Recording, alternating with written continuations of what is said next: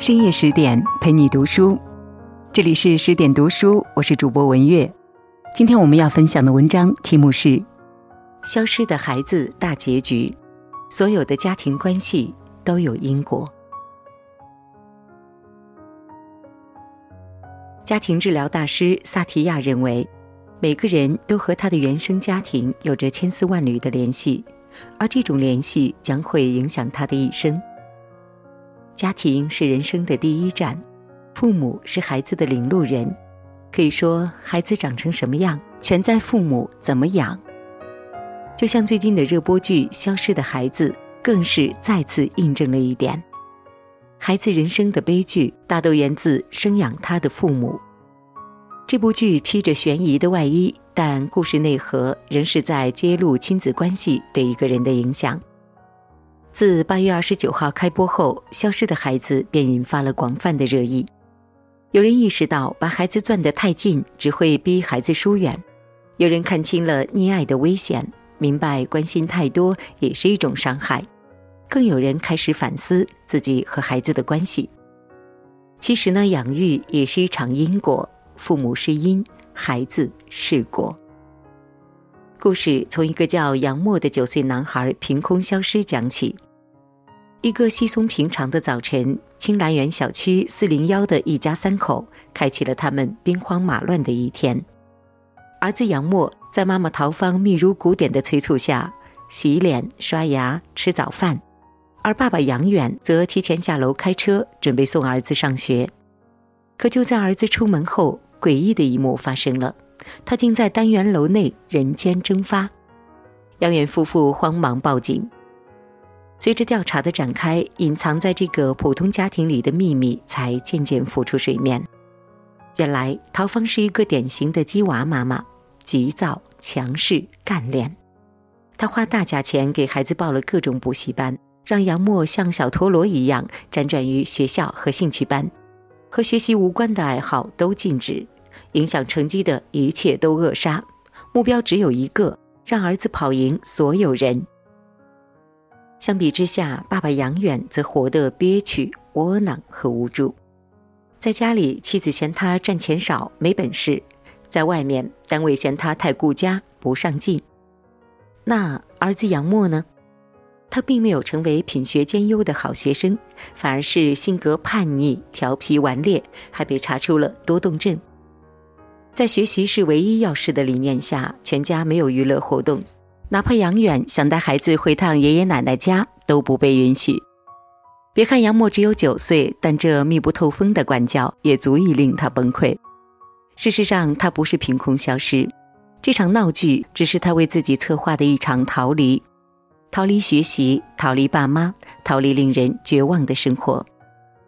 现实当中，像陶芳、杨远这样的父母不在少数，他们总是说：“我这是为你好。”却丝毫不在意孩子的感受，尤其是焦虑的妈妈，更是孩子成长过程中沉重的负担。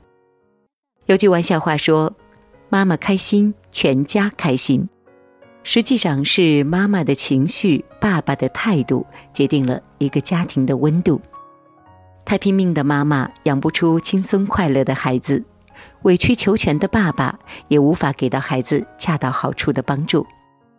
你以为孩子天真烂漫、心思简单，但你的紧张、无助、愤怒会不自觉地传递到孩子身上。教育学家乔·凯布雷指出，孩子需要的是母亲的温柔包容和父亲的规则界限，两种爱珠联璧合才是完整的爱。孩子不是父母的另一半人生，更不应成为爸妈手中的提线木偶。孩子只是小，但并不是没有自己的喜怒哀乐和行为意识。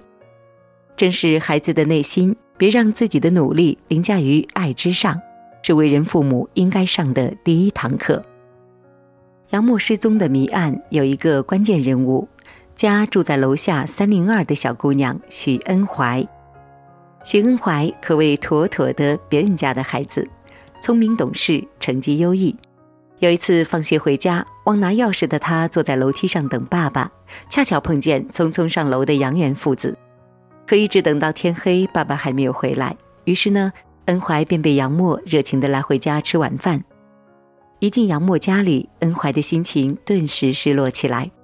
他不由得想起自己凄惨的身世：父母在他一出生就离了婚，而共同生活的爸爸则对他不闻不问。他不是孤儿，却也没有家；他衣食无忧，却很难快乐。在这种环境中长大。也难怪恩怀一出镜就给人一种敏感、忧郁又捉摸不透的感觉。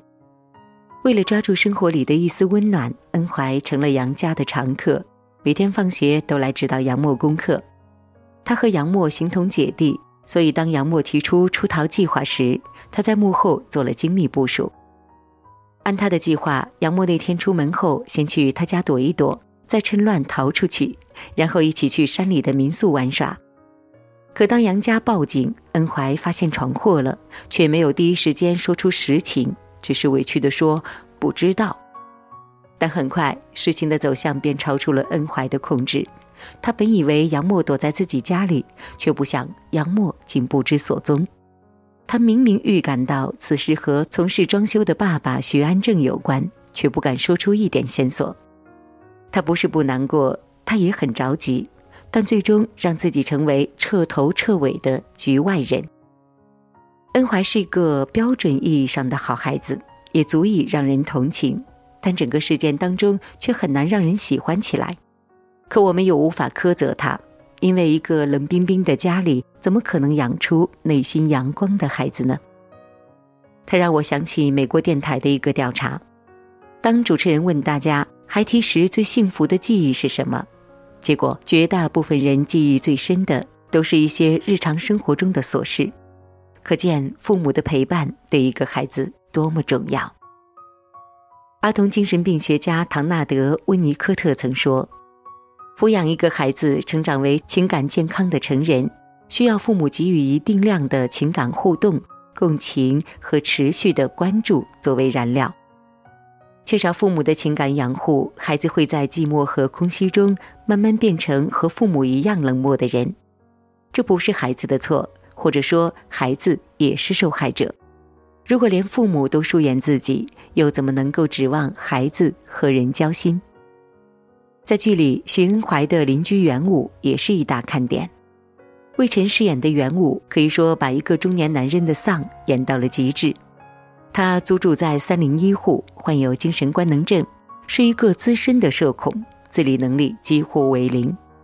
他名牌大学毕业，却找不到工作，自身条件不差，却被妻子抛弃。后来他迷上了赌博，欠下了巨额赌债，逼得父母不得不卖掉祖宅。尤其是母亲去世之后，元武更是活得不像个人样。他骗父亲说出去工作，却转身进了棋牌室。他向前妻保证自食其力，却一直在啃老。最惊悚的一幕是，元武在父亲猝死后，为了继续拿父亲的养老金，竟瞒住死讯，把父亲的尸体藏在了鱼缸里。死亡的阴影中，元武时常精神恍惚，出现幻觉，而他的成长历程也在一幕幕闪回中被还原。他很幸运，有一对很爱他的父母，并在无微不至的呵护中长大。不管是穿衣吃饭还是考学工作，他的一切都被父母包办，甚至连相亲找媳妇儿都得母亲手把手的教。小时候，母亲告诉他只管学习就行，长大后不管犯什么错都能被原谅。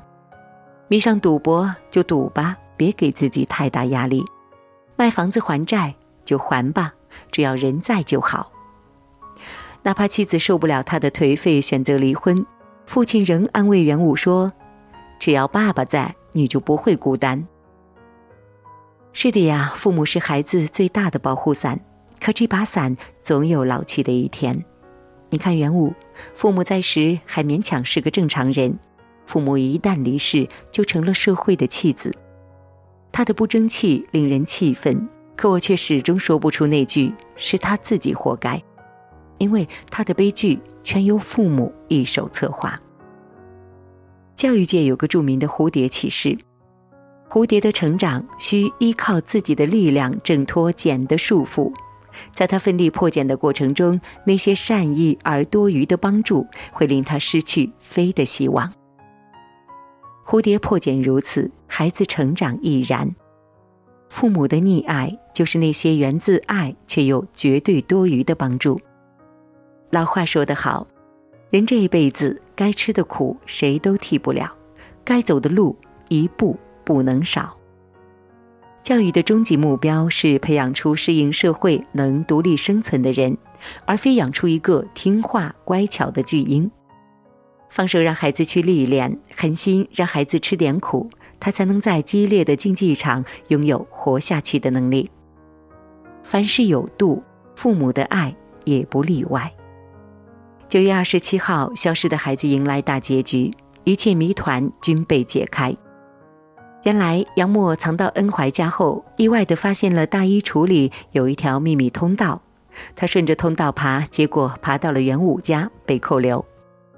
这条通道呢，是许安正装修房子时打通，目的是为了到邻居家中行不轨之事。许安正怕事情败露，也跟去元武家，企图和元武联手杀掉孩子。好在关键时刻，警察及时赶到，救下杨默，抓获了许安正。其实呢，故事本身并不复杂，是一个男孩离家出走，却意外的落入坏人手中，又被成功救下的老套戏码。当吹散失踪案件的迷雾，我们看到的是不同的人各自的成长过程。与其说《消失的孩子》是一部悬疑剧，不如说它是一部亲子大戏。父母不仅是孩子的监护人，更是孩子第一责任人。既不能把孩子甩给学校和兴趣班，也不能过分关爱，失了教养的分寸，更不能生而不养，养而不教。每个人诞生之初都是一张纯白无瑕的纸，之后会有怎样的人生画卷，全在父母如何执笔。愿这部剧能让我们重新审视亲子关系，寻找到教育这件事儿最佳的平衡点，和家长朋友们。一起共勉。好了，今天的文章就分享到这里了。我是主播文月，感谢您的收听，我们下周再见。